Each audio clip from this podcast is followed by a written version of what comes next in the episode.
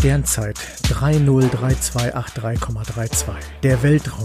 Unendliche Weiten. Dies ist der Podcast Oscars und Himbeeren. Der weltbeste Filmpodcast bei weitem. Und gegenüber von mir sitzt unser Chefingenieur Ronny Rüsch. Hallo Ronny. Ja, ich grüße mit Vulkanerzeichen, auch wenn ich es eigentlich nicht kann. Ah. Und wenn ich der, der Chefingenieur bin, wer bist dann du? Captain, Captain Axel Max? Also du bist der Captain. Ja, selbstverständlich. Selbstredend. Also gut, wir grüßen auch Captain Axel Max. Seid gegrüßt auf unserer Brücke. Lebt lang und erfolgreich es, und so weiter. Aber es ist, es ist schön, dass unser Podcast mittlerweile der weltbeste ist. Also nicht nur deutschlandweit, sondern jetzt ist er schon der weltbeste Podcast. Ja, ich wollte eigentlich erst noch sagen, also auch über die Grenzen der Welt hinaus, also bis Kronos, ah, Vulkan oder ah, sonstiges, also aber. Für das ganze Universum mittlerweile. Also richtig. zumindest für den ganzen Alpha-Quadranten. Genau, genau. Wir wissen ja nicht, was in den anderen Quadranten so los ist. Ist richtig, also, ist okay. richtig. Also der beste Film-Podcast im gesamten Alpha-Quadranten. Genau so ist, ist es. Wunderbar, wunderbar. Wir sollten unser Logo ändern dahingehend.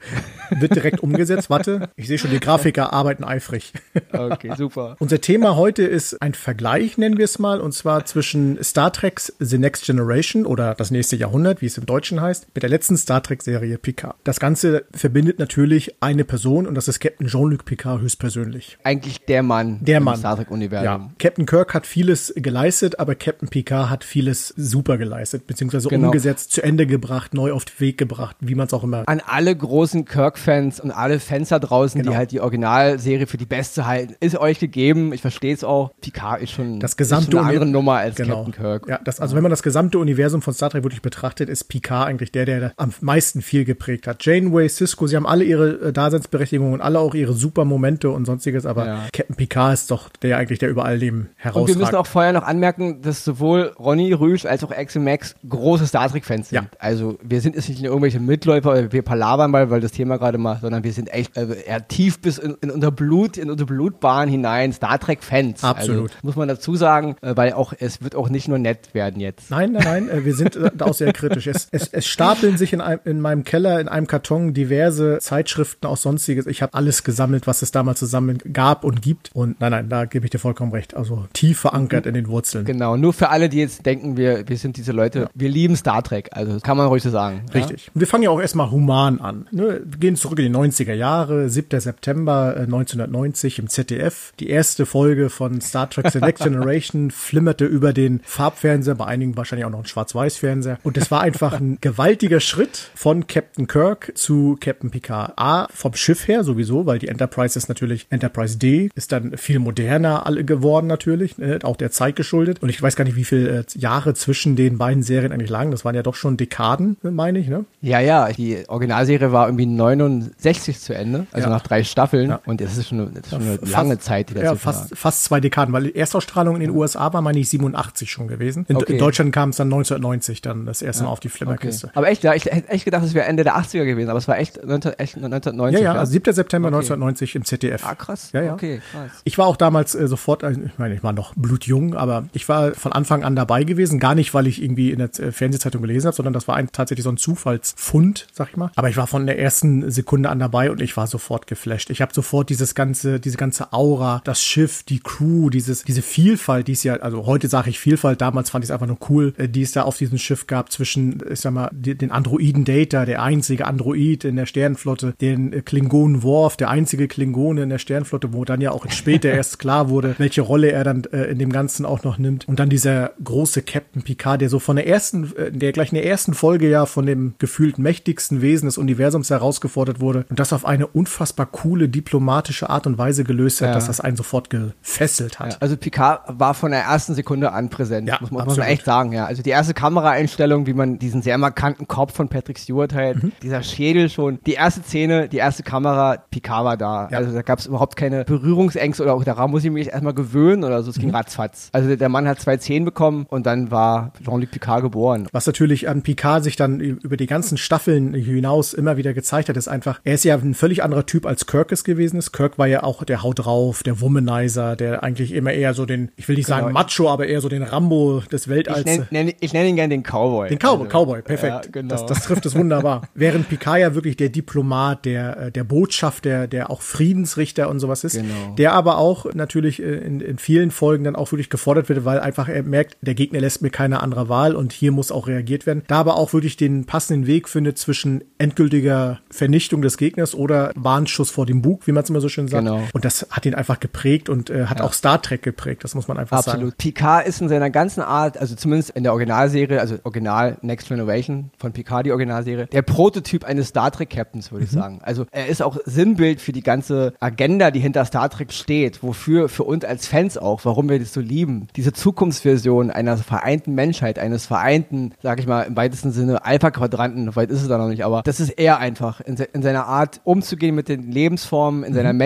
Menschlichkeit, in seiner Autorität, wie er Probleme löst, wo er weiß, jetzt hier ist Schluss, aber er zieht die Grenzen in der Regel immer an der richtigen Stelle und ja. das ist ganz, das ist die Kunst der absoluten Superdiplomatie und das ist, ja, dafür steht er einfach. Ja. Der Mentor, der Mann, zu dem man aufblickt, der, wo man weiß, der hilft mir, wenn ich Probleme habe und, mhm. und egal, ob ich jetzt ein Individuum bin oder eine ganze Spezies, Picard ist mein Mann, ja. weißt du, und das ist ja, das ist der Hammer. Was mich auch immer an ihm begeistert hatte, war die, ich sag mal, seine Crew um ihn herum. Natürlich haben sie alle zu ihm aufgeschaut, er war ja der Captain, der sie geführt hat, aber er war immer so, äh, dieser Wandel zwischen der unnahbare Mensch, der dann wieder zurück in seine Kabine geht und sein Earl Grey alleine trinkt und ein gutes Buch liest und dann doch der Freund, der dir einfach mal die Hand auf die Schulter legt und sagt, ich sage jetzt mal, ist gut oder so wie du es gemacht hast oder sonstiges, das hinzukriegen, aber trotzdem dieses Bild des Captains, der eigentlich unantastbar ist, äh, zu behalten, habe ich in so danach nie oder davor und auch danach nie wieder gesehen, weil bei den anderen Captains, die man immer war, auch da gab es auch oft immer diese freundschaftliche Basis, den freundschaftlichen Touch und alles ja. Mögliche, wo Picard dann doch immer auch vor allen Dingen dieses auch diese Abneigung gegenüber Kindern, also er hatte ja so mit Kindern konnte er überhaupt nicht umgehen und jede, jede Folge, wo ein Kind ihm näher kam, war ja quasi ein Freudenfest für alle, die gesagt haben, hihi, was ja. macht er jetzt? Und äh, das hat er einfach so Super. genial rübergebracht. Also da gibt's ja auch diese schöne Szene, wo er irgendwie, keine Ahnung, wie die Folge jetzt hieß, aber wo mit den Kindern da festhängt irgendwo im Fahrstuhl, und dann mit den genau. Kindern genau diesen Schachter und dann singen sie irgendwie alle Frere Jacke und so und das ist ja. total süß. Also, aber selbst da kommt's rüber. Obwohl er diese Abneigung gegen Kinder hatte, aber nicht weil er Kinder hasst, sondern weil er sich einfach unwohl fühlt. Genau, unwohl. Weil er mit denen nicht umgehen kann. Ja. Dennoch liebt er natürlich Kinder. Er, kann, er weiß noch nicht, wie er mit ihnen umgehen soll. Genau. Und trotzdem funktioniert er auch da als, als Vaterfigur. Ja. Also er kriegt auch das wunderbar hin. Und aber was ich noch mal kurz sagen muss, ich bin auch wirklich ein ganz großer Freund. Ähm, ich finde alle Captains irgendwo geil, nicht? Also ich mag auch Captain Catherine Janeway, ich mag auch Captain Archer, sehr sogar. Jeder hat seine Berechtigung, genau. Genau, also ich finde die alle gut. Es gibt wirklich keinen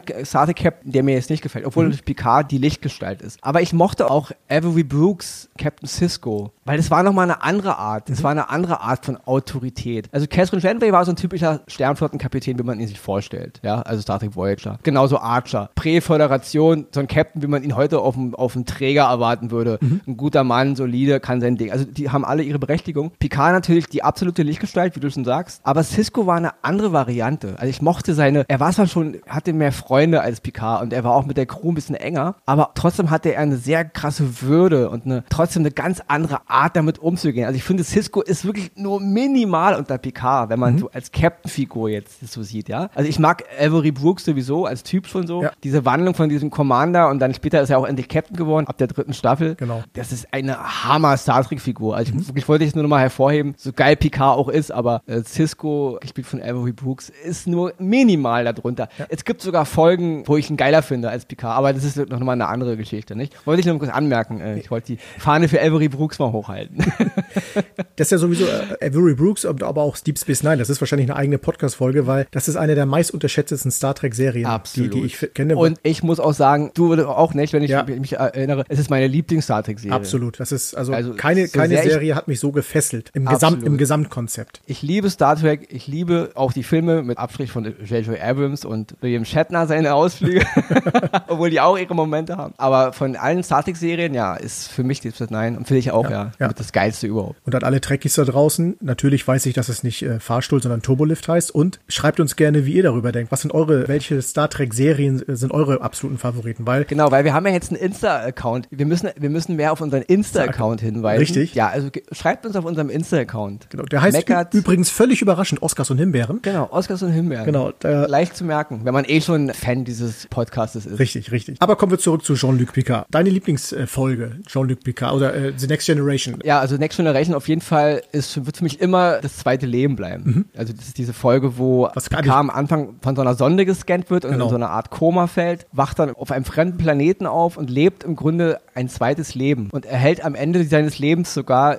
die Zeit auf der Enterprise, sein Leben als Picard für einen Traum. Am Anfang kämpft er noch dagegen und denkt, er ist hier auf einer anderen Welt. Ich bin eigentlich Jean-Luc Picard, aber mit den Jahrzehnten und er lebt wirklich, er wird ein hohes Alter, er kriegt auch Kinder und so. Also er lebt ein richtiges Leben in einer anderen Kultur und am Ende dieses Lebens hält er die Zeit auf der Enterprise und sein ganzes Leben als Picard Picard für einen Traum. Mhm. Und als er dann dort stirbt, ist er wieder auf der Enterprise und wacht im Grunde auf. Auf der Enterprise sind irgendwie, keine Ahnung, fünf Minuten vergangen. Ja, ist, ist meine, meine Lieblingsfolge. Sogar eine meiner Lieblingsfolgen vom kompletten Star Trek-Universum. Okay, das ist tatsächlich auch eine Folge, äh, was aber auch ist, The Next Generation ausmacht. Auch einfach mal, wo es einfach mal Folgen gibt, wo Sternflotte, Weltraumabenteuer, Forschung und nichts zu tun haben, sondern einfach um den einzelnen Menschen, ich weiß nur, mit Riker eine Folge, Diana Troy, Data sowieso, aber jeder hatte immer mal so eine Folge, wo es eigentlich nie um das geht, was sie eigentlich den ganzen Tag machen, sondern um die Person an sich und in verschiedenen Himmelsrichtungen. Das hat mich immer auch äh, sehr, sehr begeistert, weil es wäre natürlich irgendwann langweilig geworden. Ah, neuer Planet, neue Rasse, hm, Glück, hallo, hier sind wir und sonstiges. Da haben die sich echt äh, damals schon eine Menge einfallen lassen. Ich fand aber, das zweite Leben löst es eben auch noch auf einer anderen Ebene, weil mhm. es ist ja schon die Quintessenz von Star Trek. Obwohl wir die Picard-Geschichte erleben, also als Personsgeschichte, ist es ja schon ein Erstkontakt mit einer Spezies, die es nicht mehr gibt und die im Grunde Stimmt. ausgelöscht wurde mhm. und sie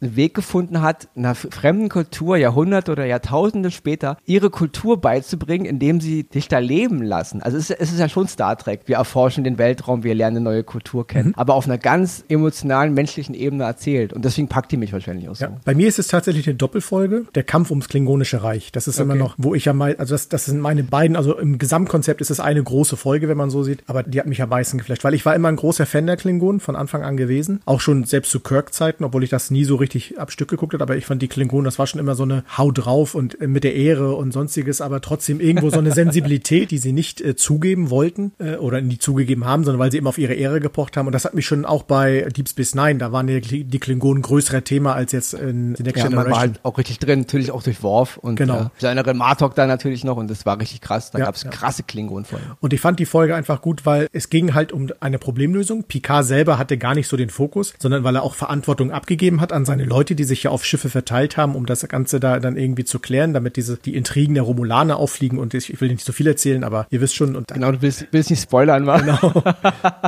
aber das ist die, das ist immer noch die große Folge, die ich am meisten mitgenommen. Trotz der ganzen Borg-Geschichten, die ich auch su immer wieder super fand und trotz auch, ich werde nie vergessen, als Jean-Luc Picard von dem Borg entführt wurde, assimiliert wurde oder so, das hat einem echt ja. das Herz gebrochen. Aber auch wie das Ganze dann, äh, wie sie er gerettet wurde, alles groß, aber der Kampf um Kling ums Klingonische Reich, das ist da, wo ich immer noch am meisten, am liebsten und am gernsten zuschaue. Finde ich auch eine tolle Folge, auf jeden ja. Fall. Die Doppelfolgen waren sowieso immer ganz cool. Also genau. Also da gab es ganz wenige, wo man sagte, viele gute Ideen. Menge, Menge tolle, tolle Ideen. Genau. Auch, auch mit, zum Beispiel unter anderem mit dem großen Leonard Nimoy, äh, der als Spock, als, ja, als man klar. dachte, er sei zu den ja, Romulanern über. Waren ja alle dabei, war ich glaube, der Forrest Kelly, also Pille war, glaube ich, im Pilot dabei, wenn ich mich nicht täusche. Da bin ich mir jetzt gar nicht so sicher. Ich weiß, es gibt Scott, es gab eine Folge mit Scotty. Ja, genau, das war die, die Dyson-Sphäre, glaube genau, ich, nicht? Genau. wo er da irgendwie äh, in dem Beamstrahl da festhängt. Ne? Und aber nee, ich glaube, der Forrest Kelly, also Pille, hat im Pilotfilm, es gibt eine Szene, wo Data, wo Data ihn irgendwie durch die Gänge führt oder irgendwie, ah. da gibt es eine Szene. Okay. Also so gesehen waren die, also die großen drei waren ja eigentlich dabei. Mhm. Also okay, James Doohan war auch noch dabei, aber die großen drei von früher, also Leonard Nimoy, okay, für William Shatner dann erst im Kinofilm, Kinofilm in, der genau. Serie, in der Serie nicht, ja. aber sie haben halt, halt alle eine Verbindung zu ja. Captain Picard sozusagen oder zu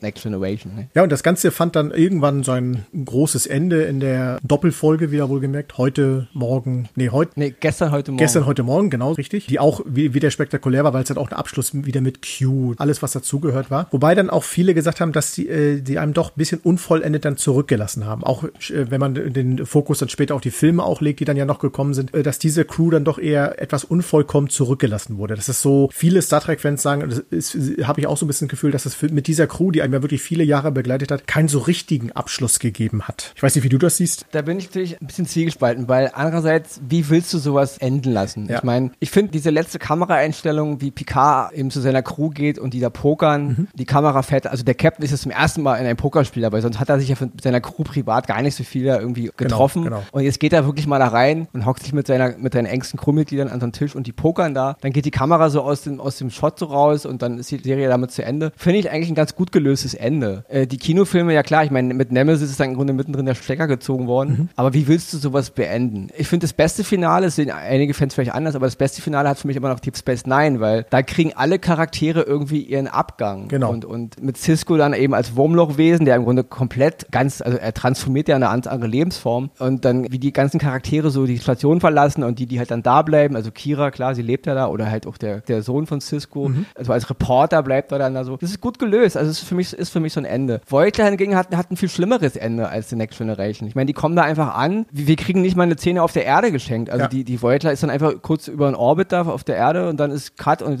das ist vorher zu Ende. Ich meine, sieben Jahre reisen die zurück. Wir kriegen nicht nochmal irgendwie eine Szene geschenkt, wie die Crew sich jetzt mal in Privatklamotten, keine Ahnung, am Strand von Santa Monica trifft und da irgendwie zusammen eine Grillparty macht. Also mhm. irgendwie so eine Art Ende hätte sich angeboten. Das ist viel, viel katastrophaler. Und das schlimmste Ende haben ja wohl die, hat ja wohl die Crew von Adler bekommen. Ja. Also diese, diesen Stöpsel ziehen, im Grunde drei Jahre die Serie einfach also einstampfen und dann kriegen die ja so eine Holodeck-Folge geschenkt, wo eigentlich mehr Reika die Hauptrolle spielt. Und äh, das ist halt wohl das dümmste Ende ever. Also eine, auch eine Beleidigung für die Schauspieler. So gesehen hat Picard ja mit seinen Leuten noch in der Serie zumindest ein anständiges Ende bekommen, weil ja, ich, wie willst du das jetzt? Ich, ich glaube, dass das tatsächlich mit den Filmen, die, weil die, die Filme liefen ja ziemlich später und ich sag mal, äh, mit äh, gerade mit der erste Kontakt und der Aufstand, was wirklich su super Filme gewesen sind. Und dann halt mit Nemesis und ich glaube, dass man da im Gesamtkonzept dann eben sagt, ey Leute, da fehlt was, weil die Serie, hätte man die Serie jetzt so belassen, ohne einen Film danach zu drehen, glaube ich, hätte man gut sagen können, diese Szene am Pokertisch, Kamera okay. geht hoch, weg, super. Also wegen den Filmen ist dann das Problem. Ja, ich, ich genau. glaube, dass einfach die Filme dazu ein bisschen zu beitragen, dass man sagt, äh, puh, nee, da, da fehlt uns jetzt einfach was. Weil, genau. auch, weil auch diese neue Enterprise,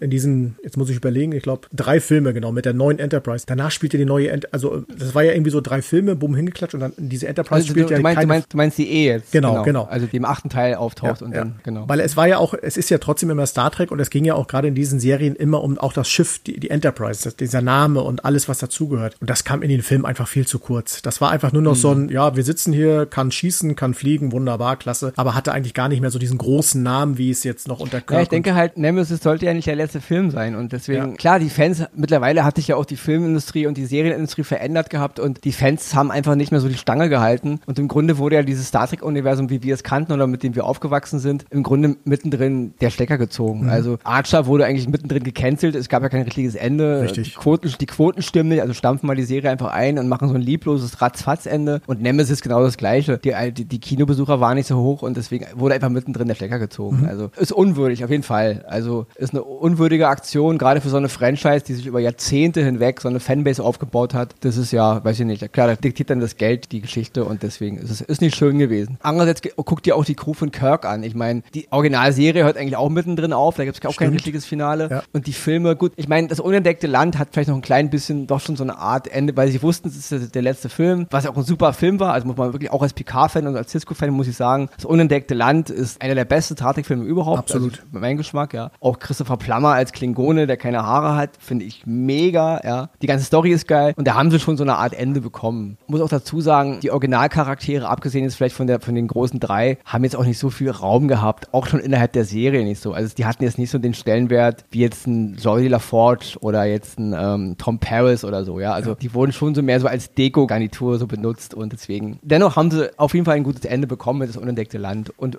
Walter König und James Doohan durften ja dann auch nochmal in Star Trek 7 auftauchen am Anfang kurz, mhm. da wo Picard in den Nexus gerissen wird. Kirk. Ah ja, Kirk, sorry. da wo Kirk in den, in den Nexus gerissen wird. Und deswegen ist es okay. Die haben auf jeden Fall ein Ende bekommen irgendwo. Und andererseits, was ist aus Uhura geworden? Was ist aus Chekhov geworden? Da wissen wir ja auch nicht. Weil bei Picard haben wir ja auch oft, gerade in dem letzten Film, diese Zukunftsgeschichten. Wir wissen, dass, was Rowdy macht. Wir wissen, wo Data arbeitet. Es gab zumindest Ideen, ja. Mhm. Dr. Quasha ist mittlerweile Captain auf der, auf der Pasteur und ist irgendwie so ein als Medizinschiff. Klar wird die Zukunft dann äh, letzten Endes wieder anders sein, aber wir hatten zumindest Eindrücke davon, was aus denen werden könnte. Wohingegen die Originalcrew einfach weg. weggeschnipst wurde.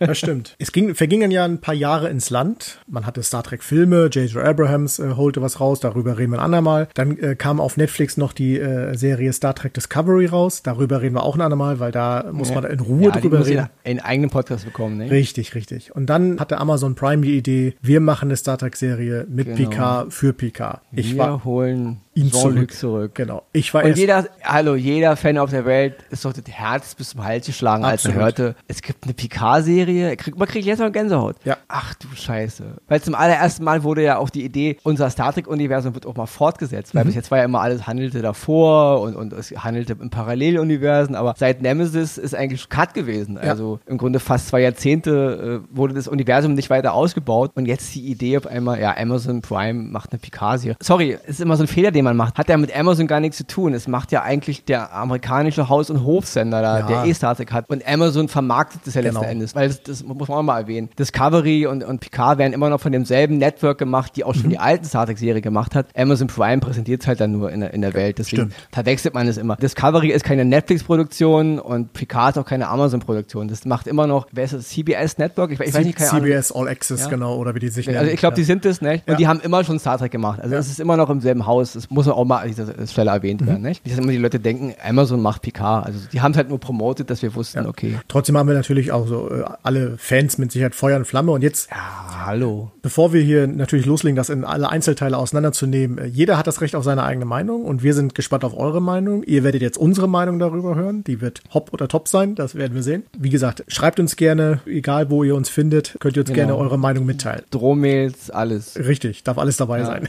Zügelt euch nicht. Und ich weiß noch, ich, ich drückte auf Play, es ging los, das Intro fand ich äh, gut gemacht, weil ich sag mal, das ist so Musik, wie sie heute ist, aber es hatte immer noch diesen Star Trek Charakter, auch diesen Star Trek Flair. Das fand ich auch schon bei Discovery gut, wo es immer wieder ja, auf, aufblitzte. Sehr, sehr, schönes Intro, tolle ja. Musik. Und dann auch so die ersten ein, zwei, drei Folgen ähm, war natürlich alles bisschen strange und auch anders, weil es natürlich auch Neuzeit und äh, wie gesagt viele Jahre vergangen und Picard, den erste, das erste Mal, wo sie mich hatten, war einfach, dass er seinen Hund schon mal Nummer eins genannt hat. Das fand ich schon ganz gut. Dann auch, als er Data wieder sieht und dann man schnell eigentlich wusste, alles klar, er hat diesen äh, Tod von Data nicht wirklich verkraftet und er hängt dann noch irgendwie hinterher. Und dann kommen im Hintergrund so die ganzen Geschichten, dann äh, er lebt mit äh, zwei Romulanern in einem Haus. Hä, warum? Wird ja später erzählt, wie es dann auch dazu kommt. Okay. Und dann dieses, diese junge Frau, also wo man umspringt. Genau, Spoiler-Alarm für die, die es noch nicht wissen. Ne? Genau, weil ihr auch noch, genau, also wer die Serie noch nicht kennt, ist, ab jetzt wird gespoilert. Also wir werden jetzt bis zum Ende über diese Serie reden. Richtig. Auch alles, was da, was da passiert. Ne?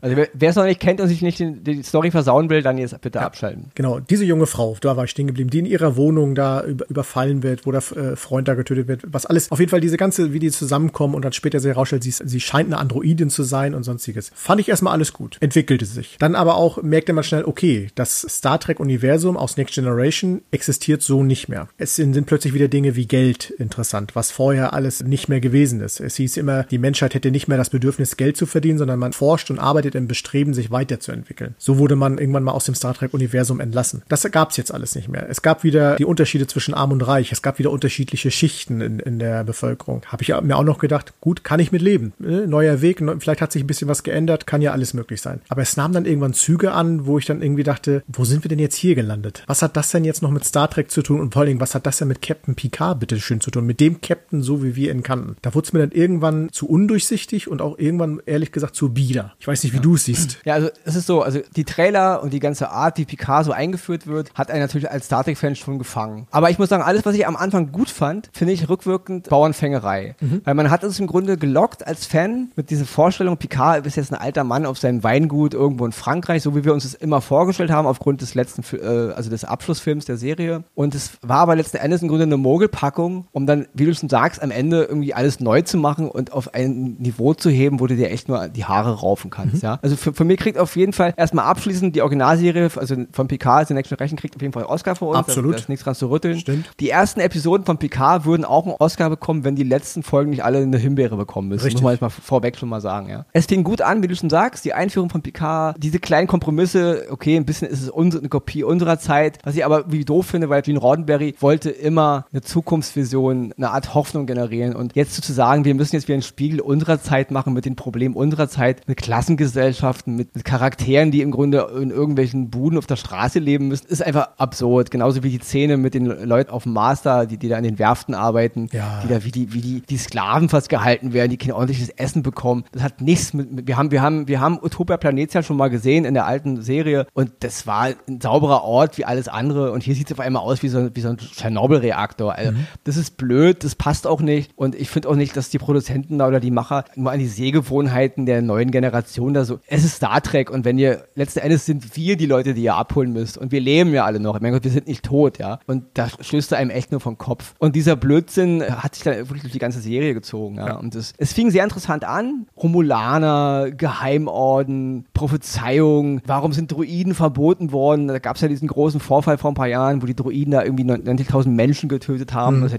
wurden alle Druiden verboten und, und dann taucht auch noch ein Borg-Kubus auf und dann wurden da so alte Charaktere eingeflochten, halt hier der Charakter aus Voyager hier. Seven ähm, of Nine. Genau, Seven of Nine und auch Ishep. Ishep, ja, genau. Kriegt da so ein total erbärmliches Ende. Dann natürlich Hugh, der Borg aus Next Generation. Also viel so Fanservice, wo du dachtest, ja, okay, warum nicht? Aber ja, desto weiter sich die Sache entwickelt hat, desto so mehr hast du gemerkt, die wollen nicht verarschen. Ja. Also die haben überhaupt nicht verstanden, worum es bei äh, Star Trek je gegangen ist. Und die benutzen diese ganzen Dinge, die uns jetzt so triggern, nur um uns an den Bildschirm zu locken. Mhm. Aber sie machen Versprechen, die sie nicht im geringsten einhalten. Ja, also sie, sie belügen dich im Grunde. Und deswegen sind diese ganzen Anfänge jetzt, was einem so gefallen hat, im, im Nachhinein sehr ärgerlich, weil ja. dieser alte Picard, der im Grunde am Ende seines Lebens steht, da auf seinem Weingut, war doch ein gutes Finale. Es war doch ein Ende für Jean-Luc Picard, wie wir uns es als Fans gewünscht haben. Der Mann hat jahrzehntelang im Dienst der Sternflotte um sein Leben gekämpft, hat so viel Frieden in die Welt gebracht und Konflikte gelöst. Und jetzt, jetzt hat das verdient, als alter Mann auf seiner Weinplantage zu leben und da zu chillen. Also ja. Äh,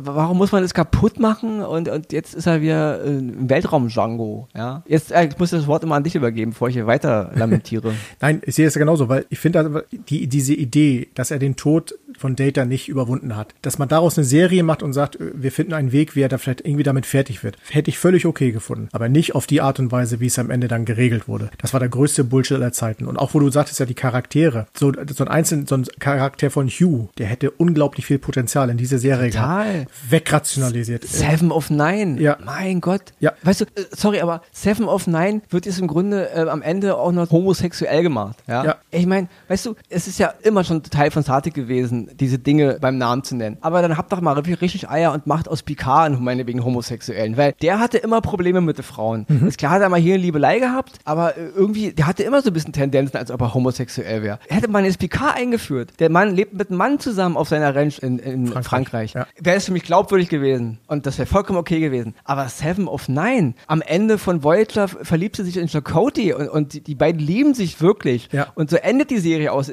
Chakotay kriegt seine Frau, Seven of Nine kommt der Menschlichkeit näher, die große Liebe, die ja auch noch so, so auch noch so. Janeway ändert deswegen die Zeit. Ich meine, sie manipuliert die Zeitlinie, weil Chakotay gestorben ist und Seven of Nine, also Seven of Nine war gestorben, Chakotay ist deswegen in, ein, in eine Depression verfallen. Genau. Und diese Liebe wird auf einmal jetzt negiert, weil auf einmal Seven of Nine ist lesbisch sein soll. Mhm. Nervt mich total. Also dann lieber Picard homosexuell. Hätte ich glaubhafter gefunden aufgrund seiner Geschichte, als Seven of Nine lesbisch zu machen. Nur damit das wieder auch abgeholt wird. Und das sind alles so Kompromisse, wo ich mir sage, Womit ich ja noch leben könnte, wenn die Geschichte nicht so hanebüchend Richtig. hohl und blöd wäre. Und sie wurde ja von ja. Mal zu Mal immer hohler und immer blöder. Ja. Dieser Punkt, als Picard auf dem Planeten angekommen ist, wo Riker und Troy gelebt haben, da hatte ich dann so gedacht, weil die Serie da schon so mächtig gewackelt hatte. Da habe ich gedacht, okay, jetzt kriegen sie das. Das war eine gute Folge, die war auch witzig, die hatte Humor, die hat auch Nostalgie, alles dabei gehabt. Da habe ich gedacht, naja, vielleicht kriegen sie jetzt so die Kurve hin. Aber danach haben sie es komplett verschissen. Also danach hat es ja null Hand und Fuß mehr gehabt. Diese Suche nach diesem Planeten, wo diese Androiden dann auch leben sollen, wo sie die gefunden haben. Orchideen, die plötzlich durchs Weltall fliegen und äh, für die Verteidigung von eines Planeten verantwortlich sind. Ich meine, das hätte ich noch eher bei Star Wars verstanden, aber das hat in Star Trek irgendwie aus meiner Sicht gar nichts mehr zu suchen gehabt. Und dieses ganze drumherum, der Riker, der plötzlich wieder rehabilitiert wird,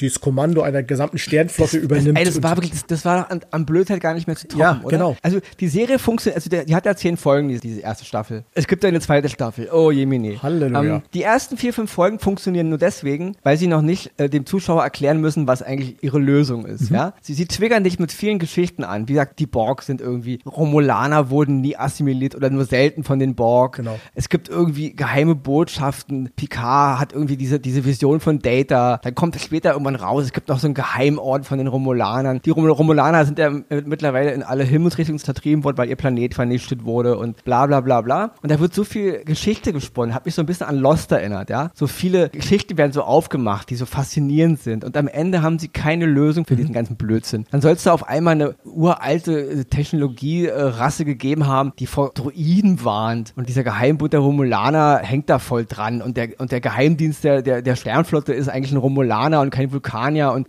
so alle Terroristen infiltrieren die komplette Sternflotte. Und am Ende ist es so eine heiße Luftnummer. Und wie ja. du schon sagst, dann gibt es diese Szene Szene, wo am Ende dann alles auf diesen Droidenplaneten da zusammengeführt wird und dann taucht auf einmal Reike auf, der im Grunde eigentlich schon außer Dienst ist, da mit seiner Treu da äh, in seiner Berghütte lebt und auf einmal ist er wieder der, der Anführer der Armada und auf dem Flaggschiff der Föderation, mhm. damit wir Fans sagen, wir total degenerierten Star Trek-Fans, oh ja, toll, der Reike, oh super. Also das widert mich einfach nur an, ja. Das ist dumm, das ist hohl, das ist Fanverarsche auf ganzem Niveau und da möchte ich wirklich jeden Produzenten einmal, einmal ums Dorf jagen und den Ternen und Federn für so eine Scheißnummer, ja. ja. Absolut. Und äh, bevor ich es weiter über Jean-Luc Picard herziehe, muss ich nochmal das Wort, weil ich habe jetzt noch eine Hassrede für Patrick Stewart vorbereitet. Ja, ja, ja, ja. wo, wo ich mich ja wirklich dann auch gerade in dieser Szene gefragt habe, haben die Leute nicht bei Star Trek Discovery zugesehen? Die Schlacht kurz bevor die Discovery quasi 900 Jahre die Zukunft reist. Diese ganze, bevor es überhaupt zu dieser Schlacht kommt. Alles das, wie es aufgebaut wurde, wie es abgelaufen ist, wie es endet, das war wirklich, das hat einen an, an den äh, Bildschirm gefesselt, da hat man mitgefiebert, das ging mit. Was da abgegangen ist, dieses ganze, die Romulaner tauchen auf, äh, umstellen den Planeten, die Föderation taucht auf, umstellen Planeten und Riker lässt zwei, drei dumme Sprüche los, die Romulaner hauen ja. wieder ab, die Föderation haut wieder ab. Und dann Genau, dieser Geheimbund, ja. die Sternflottenvulkanerin, die eigentlich Romulanerin ist, ja. verlässt ja ihre Deckung. Sie offenbart sich ja da Grunde als Terroristin. Seit Jahrhunderten, wenn ich sie verstanden habe, warten die auf diese Prophezeiung ja. und dann haut sie rein weil Reika ein paar dumme Sprüche ablässt. Genau. Was ein, äh, dümmer kann man, glaube ich, ein Drehbuch ja nicht ja. schreiben. Und auf dem Planeten ging es ja nicht viel besser zu. Die, ja. die Androiden, die da irgend so ein Tor-Gate äh, öffnen, um da irgendjemanden heranzurufen, wo oh, ich, ja, wo ich dann dachte, was kommt jetzt? Thanos höchstpersönlich oder oh. hier, äh, als damals in Transformers hier der Planet äh, Megatron, nee, äh, Cybertron genau. da auf die Erde geholt wird, so, dachte ich, was Oder halt der, der hier bei den Avengers, wo die da genau. oben schließen, also über New York das Loch eins zu eins war. Ich dachte, was ist das? Also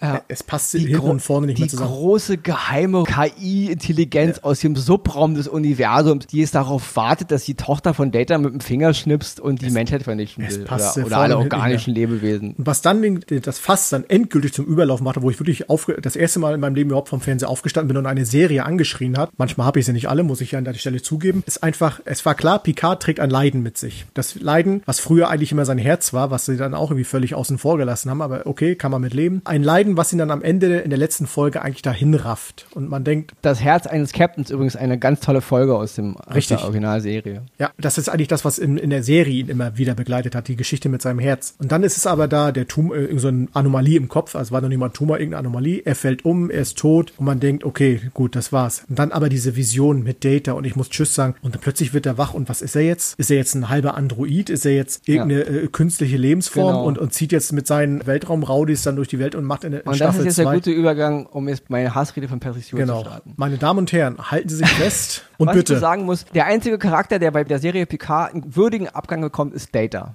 Diese Szene, als äh, Picard da irgendwie in so einer Art KI-Delirium liegt, oder irgendwie eine Verbindung zu Data hat, die ist echt schön. Der Mann kriegt im Grunde sein Ende. Ja? So, jetzt kommt's nämlich. Sir Patrick Stewart hat Ewigkeiten gesagt, er will keine Picard-Fortsetzung machen, aber diesmal hätte ihn die Story überzeugt. So, da denke ich so echt, Mr. Stewart, Sie äh, Mann des großen Theaters, die Shakespeare-Ikone, ja, der vertraut ist mit Stoffen und Geschichte, der sieben Jahre lang äh, The Next Generation gemacht hat und vier Kinofilme, der Star Trek eigentlich verstanden haben müsste, der auch noch Gene Roddenberry kennengelernt hat, ja. Das ist deine Vision von Star Trek? Dieses hirnverbrannte Drehbuch von zehn Folgen liest du und denkst, das ist die Story, die mich zurückholt. Dieses Picard ist ein Mann, der nicht alt werden kann. Picard ist ein Mann, der mit fast 80 jetzt nochmal zurück in den Weltraum muss. Und wir schaffen es irgendwie zu drehen, dass wir aus Picard am Ende so eine Art Halbdroiden machen, damit wir jetzt auch noch mindestens fünf Staffeln Picard drehen können. Mein Mr. Stewart ist selber fast 80. Und da denke ich so, es ist typischer, dieses typische Phänomen heute bei vielen älteren Schauspielern, sie können nicht alt werden, ja. Sie wollen junge Frauen, sie wollen Actionfilme drehen mit 70 und 80. Ja, da fasse ich mir echt an den Kopf. Wenn es ein Stallone macht oder ein Schwarzenegger macht, die auch in dieser Welt groß geworden sind, was ihre Ikonen sind. Aber Stewart steht für Jean-Luc Picard. Und Jean-Luc Picard war immer für mich wirklich ein Held meiner Kindheit, ein Held meiner Jugend und auch ein Held für mich noch heute. Die Frage ist wirklich, was würde Picard tun? Ja, das ist nicht irgendeine Floskel. Der Mann hat mich beruhigt, der Mann hat mir eine Art moralischen Kompass gegeben. Über Jahrzehnte hinweg, auch wenn es eine fiktive Figur ist. Aber Picard war für mich immer so eine Art Übervater, auch mental als Fan, als Mensch. Ja, es hat einen Grund, warum wir Star Trek lieben, warum wir eben nicht Rambazamba und Krawall und Gewalt. Wir sehen uns nach Zukunft, wir sehen uns nach Harmonie, wir wollen, dass die Menschheit sich vereinigt, wir wollen ja als Menschheit forschen und groß und wachsen. Das war Star Trek. Und Picard steht dafür. Und Stewart hat das nicht im geringsten verstanden. Der Mann hat mir mit dieser Serie gezeigt, er hat nie verstanden, was Roddenberry mit Star Trek meinte. Er hat nie verstanden, was die Fans in Picard gesehen haben. Der Mann tritt alles mit Füßen, als er sich für diesen Schund hat hingeben lassen. Picard zu so einem, ja, im Grunde zu so einer Art Abklatsch von Kirk zu machen, der jetzt im Alter, im, im hohen Alter nichts besser zu tun hat, als nochmal irgendwelchen Außerirdischen in den Arsch treten zu wollen mit seiner jungen Crew, die es, so endet ja die Serie, nicht? Jetzt haben sie ein neues Schiff, jetzt haben sie eine neue Crew, jetzt kann Picard Staffel 2 damit anfangen, dass der gute alte Jean-Luc Picard alias Patrick Stewart jetzt nochmal seinen zweiten oder in seinem Fall eigentlich seinen 500. Frühling durchleben kann. Und das spuckt mir als Fan ins Gesicht. Das macht mich wütend, das macht mich zornig. Das ist ein Verrat an allem, wofür Star Trek steht, ja. Und ich hoffe bei der nächsten Convention, wo Stewart das angekündigt hatte, er macht Picard, wurde ja noch mit tosenden Applaus, oh, ja, oh, super. Ich hoffe bei der nächsten Convention, da jagen sie ihn vom Hof, weil das ist eine Schande, was der Mann da aus Picard macht, ja. Und das muss ich als Fan sagen, der seit Jahrzehnten Star Trek-Fan ist und der Picard liebt, also die eigentliche Figur und der ein großer Verehrer von Patrick Stewart ist. Aber dieses Ding, wenn es Mark Hamill macht, der eben eh nicht so viel Erfolg hatte und deswegen seine Figur des Luke Skywalker verrät, indem er halt Episode 8 dreht, okay, aber Jean-Luc Picard, Patrick Stewart ist ein gestandener Schauspieler. Der, hat, der Typ ist Millionär, der hat Kohle ohne Ende, der hat so viel gemacht, der hat so viel Macht auch als Schauspieler und als der Mann, der er ist, der muss nicht ein Drehbuch unterschreiben. Ich mache hier alles mit, Hauptsache. Und das zeigt mir nur eins, er macht's nur aus Ego-Gründen. William Shatner hat mal eine ganz tolle Doku gemacht, die Captains. Falls die noch keiner gesehen hat, kann ich dir nur empfehlen. Da hat er alle Captains interviewt, also die Schauspieler, die die ganzen Captains gespielt haben. Und da gibt's auch noch eine Art Update, wie so eine Art zweite. Und da gibt's ein echt gutes Interview mit, mit Patrick Stewart. Und da redet er auch darüber, dass ihm eigentlich Schauspielerei über alles geht. Also Schauspielerei steht auch vor seiner Familie. Ich meine, der Mann bedauert viel und ist ein sehr, sehr ehrliches Interview. Also er ist da echt ehrlich. Also Shatner versteht es wirklich in dem Interview Picard, also Jean-Luc Patrick Stewart, auf den Zahn zu fühlen. Es ist ein sehr ehrliches Interview. Aber ich dachte am Ende, Mann, was bist du für ein trauriger Mann? Ja, auf der Bühne zu stehen und dein Gesicht in die Kamera zu halten, da empfindest du Glück. Und ansonsten anscheinend nirgendwo im Leben. Weder mit deinen Freunden noch in deinem, in deinem Haus. Und bei Picard zeigst du mir das jetzt auch. Du würdest alles tun. Du würdest alles tun, um im Mittelpunkt zu stehen vor einer Kamera und Schauspieler zu sein. Und sogar die Star Trek-Gemeinde verraten. Deine Familie steht nicht nur an zweiter Stelle, sondern auch die Star Trek-Community. Und alles, wofür Star Trek steht, steht für dich an zweiter Stelle, wenn du dein Gesicht als Patrick Stewart irgendwo in die Kamera halten kannst und Glück empfinden kannst, dass du hier Schauspieler hast. Und da frage ich mich echt, mein Gott, was hast du gelernt aus den ganzen Werken von Shakespeare, die du seitdem du eigentlich atmen kannst, zelebrierst und verkörperst? Und das erfüllt mich mit ganz tiefer Trauer, wo ich denke, hm, da, da bricht mein Star Trek-Herz in zwei Hälften. Da spricht meine Hoffnung in, in zwei Hälften für die Menschheit, für die Hoffnung, wenn nicht mal Sir Patrick Stewart, der jahrzehntelang mit dieser Vision lebt und damit sein Geld verdient, kapiert, worum es da gegangen ist. Wie soll dann die Menschheit da draußen, wie sollen dann die Fans, die normale Jobs haben, die manchmal auch ein hartes Leben haben, die keine Millionäre sind, ja, wie sollen die das in ihr Leben zelebrieren und verkörpern? Also es macht mich echt traurig. Als Cineast, als Star Trek-Fan und als Mensch macht mich das tief, tief traurig. Und jetzt halte ich meine Schnauze. Nee, ich sag's dir so, wie es ist. Besser hätte ich es nicht sagen können. Da gebe ich dir vollkommen recht. Das unterschreibe ich so, wie es ist. Und ja, es ist eine herbe Enttäuschung. Also die ganze, dieses ganze Star Trek Picard, diese ganze Serie ist eine herbe Enttäuschung. Ja. Und hat eine ganze Menge kaputt gemacht, was äh, The Next Generation äh, aufgebaut hat. Aber, wo ich auch einer bin, ich kann sowas auch ganz schnell ausblenden und sagen, weißt du was, Stuart, hast du einfach Pech gehabt. Da hast du jetzt richtig Scheiße gebaut und jetzt musst du damit eben leben. Weil ja. ich, natürlich, man wird sich äh, Staffel 2 angucken, man will ja wissen, wie der ganze Quatsch weitergeht, ist logisch. Aber äh, für mich ist es, hat äh, Sir Patrick Stewart in dem Moment so einen Abstieg erlitten, wo ich einfach sagen kann, ich äh, werde nicht mehr hinter, also das heißt hinter dir her sein, aber ich werde nicht mehr deine Werke verfolgen oder sonstiges, weil du hast damit einfach viel kaputt gemacht. Es geht ja doch nicht mal, es geht ja nicht, nicht nur um Star Trek, er hat ja auch in X-Men einfach eine große Rolle und alles gehabt. Und dieses ganze Bild dieses des, des Mannes, der dann sich dann für so eine Serie hingibt, wo man wirklich sagen kann, Junge, kannst du nicht lesen oder hat dir irgendeiner das äh, Drehbuch auf Französisch ja. oder ich weiß, was ich, keine Ahnung, weil erklärt. Ohne ihn wäre es nicht möglich gewesen. Ja. Ich verstehe alle jungen ich verstehe auch Jerry Ryan, dass sie Seven of Nine, Jerry Ryan hatte nicht viel Erfolg nach Voyager, ja. Immer nur kleine Rollen. Ich verstehe Jerry Ryan, dass sie das macht und ich verstehe auch alle anderen, die da mitspielen. Ja. Aber Sir Patrick Stewart hat es nicht nötig und ich habe immer nicht Picard fortsetzen wollen, weil mir die Drehbücher, ich habe auf die richtige Idee gewartet. Wenn das die richtige also, Idee sein soll. Wow, wow, wow. Da und, muss ich echt. Und es ist auch, wie du schon sagst, äh, Leute wie Jerry Ryan, die einfach wahrscheinlich auch eine Hoffnung in so eine Serie setzen. Ja. Die jungen Schauspieler, die da alle mitspielen. Ich äh, denke denk da vor allen Dingen an den Elnor, der diesen, ich sag mal, romulanischen Ninja spielt, was eine mega geile Idee was ist. Ne, was, was eine geile geile Idee. Ja. Die, die Geschichte hatte gute Elemente, so ist ja, ja nicht. Ganz toll. Aber ganz die toll. werden immer mit diesem Stempel jetzt leben müssen, dass das, was da passiert ist, und die müssen ja, die müssen das Ding ja auch irgendwie weitermachen. Die haben ja auf alle vermutlich Verträge abgeschlossen, die sie dann ja dazu auch bringen, das weiterzumachen. Und das ist einfach bei aller Liebe. Also da gebe ich dann der Brandrede vollkommen recht, will da auch gar nicht viel, noch viel dazu dichten. Das ist einfach genau so, wie du es gesagt hast, ehrlich. Und das Schlimme ist, ist mit minimalen Drehereien, die Story war ja da. Warum können die Borg nicht diese Monster-KI sein? Warum kann man es nicht mit den Elementen verbinden,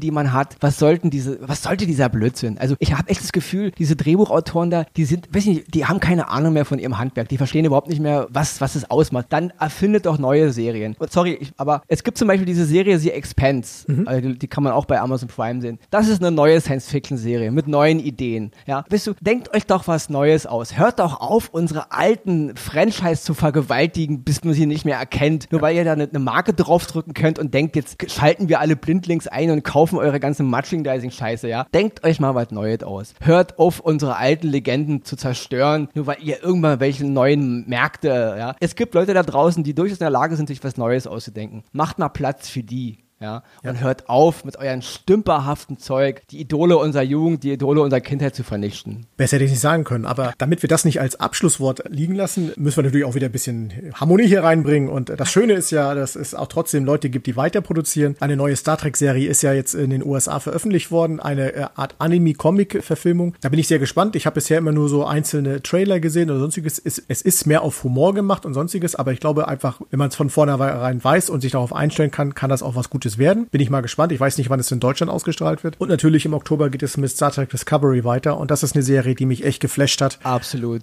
Und äh, sich, da muss man auch nochmal Captain Christopher Pike lobend erwähnen. Ja, ja, also ich glaube. In der zweiten Staffel. Der Typ hat es geschafft, in, in, einer Szene fast auf ein Level mit den ganzen Captain. Der, Absolut. Die, die haben über Jahre gespielt. Ja. Das war eine große Leistung und das ja. war auch von den Drehbuchautoren toll gelöst. Also ja. muss man auch nochmal lobend erwähnen. Das ist eine Serie, die kriegt ihre eigene Folge, weil die hat einfach ihre eigene Folge ja. verdient. Genau. Und, äh, und wenn man sich als Star Trek-Fan auf die dritte Staffel von Discovery mehr freut, als auf die potenzielle zweite Staffel von Picard, hat das eine Menge. Dann ist irgendwas falsch gelaufen, würde ich absolut, mal sagen. Absolut, absolut. Von daher möchten wir uns euch natürlich mit friedlich fröhlichen Worten in, in euren genau. wohlverdienten Feierabend oder wo auch immer ihr gerade seid entlassen und können nur den großen Meister der, der von Star Trek, oder was heißt den großen Meister, den emotional aufgewühltesten aller Star Trek-Figuren äh, nochmal äh, zu Wort kommen lassen. Mr. Spock lebt lang und erfolgreich.